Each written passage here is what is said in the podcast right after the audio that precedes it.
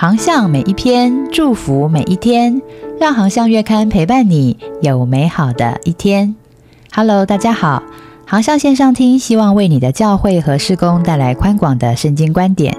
节目由中华基督教福音协进会制作，每周一上架当月精选。欢迎喜欢的朋友关注、分享或到官网阅读更多文章，也欢迎你的奉献支持哦。航向月刊十月号职场宣教专栏，今天分享的文章是《妈妈来看我了》，作者代理学院台南二零二二年班汤元豪。我和大部分的跟生人一样，都曾经被毒品辖制，从十七岁一直吸到三十七岁，最后众叛亲离，一无所有。吸毒让我深陷泥沼，无法自拔，多次进出监所。每一次，我都信誓旦旦的跟家人说：“这一次我出去之后，一定好好做人，绝不再吸毒了。”结果却一次又一次的让他们失望，最后绝望。我原本以为自己终此一生就只能与毒品为伴了，但是在台中监狱服刑快三个月的时候，突然间听到工厂询问说：“有人要报名戒毒村台南明德戒治分监的吗？”我不知道为什么自己会去报名，而且还被选上了，也就糊里糊涂的去了。进入戒毒村之后，我每天都听志工老师诉说上帝的恩典、主耶稣的爱。说实在的，那时候我根本听龙魔。但是有一天晚自习，我经历了一件非常奇妙的事。我突然自己拿起圣经翻阅，这是从来没有的事。或许这就是圣灵在动工吧。从此读经祷告成了我的日常。每天在祷告当中，我必定会向天父上帝祈求一件事情。那件事就是希望母亲能够来看我，因为我好思念她。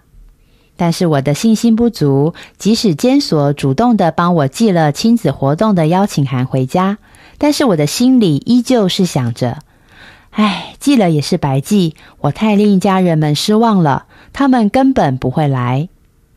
但是不可思议的事情发生了，亲子活动的前一周，监所的人员告诉我，你妈妈和姐姐要来看你。感谢赞美主，我的祷告不仅蒙垂听，也成就了。二零一八年十二月，我在教会受洗，并且加入了根生团契。回想自己过去在黑暗里面见不得光，但蒙上帝怜悯和拣选，才有重生的机会和生命，以至于如今能够行走在真光当中，甚至进入淡伊理学院台南班来就读。当时候心中我只有一个期待，就是能够在未来成为根生弟兄们的帮助。但是起初进入代理学院，我并没有认真的学习，一直到今年的四月参加了代理退休的营会当中，我才被上帝彻底的打开了属灵的眼睛。当我见到已经结业的学长姐们放弃休假日回来服侍我们，大家一起同心合意的彼此配搭服侍，那样的生命充满了爱，也让我看见了真正神国的精兵。我看到学长学姐们谦卑顺服在牧师的领导当中，而其中最重要的是学长姐们人人都有一颗喜乐服侍的心。